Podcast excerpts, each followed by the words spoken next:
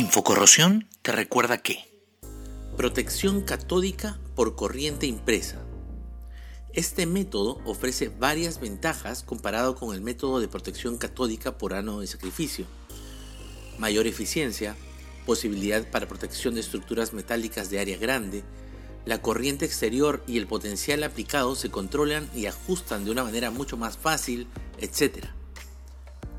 El polo negativo de la fuente de corriente directa o rectificador de corriente se conecta con cables eléctricos a la estructura metálica que se desea proteger, mientras que el polo positivo es conectado a un electrodo auxiliar o ánodo. El voltaje de la corriente directa que se aplicará debe ser de tal valor que garantice el estado inmune de la estructura, lo que sería la protección catódica.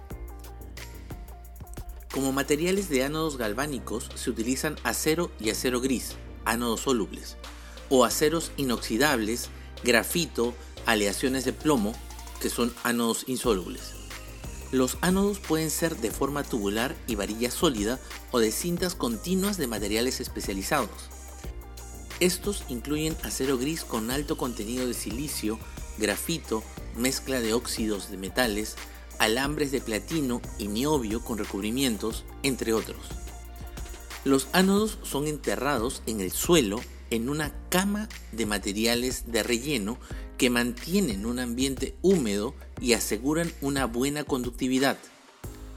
Para muchas aplicaciones son instalados hasta 60 metros de profundidad en una cavidad vertical o pozo profundo con diámetro de 25 centímetros, donde el ánodo se rodea del carbón conductor para mejorar su función y vida útil.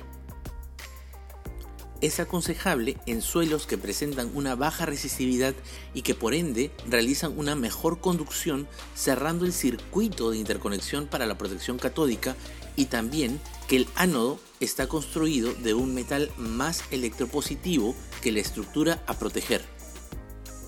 Los sistemas de protección catódica comúnmente son acompañados de sistemas de recubrimientos que coadyuvan a tener una mejor protección, ya que la superficie de metal desnudo expuesto al medio corrosivo es mínima.